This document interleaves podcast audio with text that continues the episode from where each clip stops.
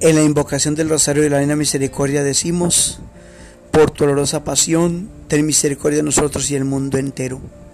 Y cada que vemos a Jesús frente a un enfermo, sea la circunstancia que sea o la realidad que lo envuelve, contemplamos que por esa misericordia tiene compasión de Él y los que se acercan con el enfermo.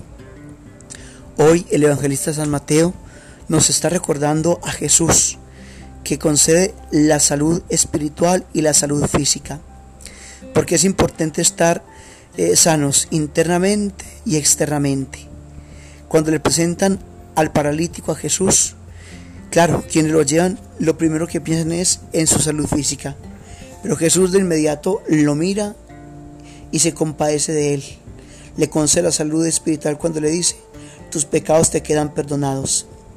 Y luego le concede la salud física cuando le dice, levántate, toma tu camilla y vete a tu casa.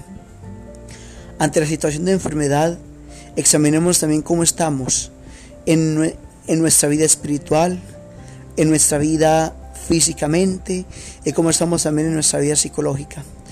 Necesitamos estar bien en todas las dimensiones de nuestro ser para poder responder también de acuerdo a las realidades de nuestra vida, a las tareas de nuestra vida y a la misión encomendada. No nos quedemos solamente con, con la enfermedad física, buscando el remedio para la parte física. Busquemos también el remedio para nuestra salud espiritual, la oración, los sacramentos, el sacramento la confesión, como también un buen equilibrio para nuestra parte psíquica, emocional para que podamos estar bien en todo nuestro ser, con alma, vida y corazón.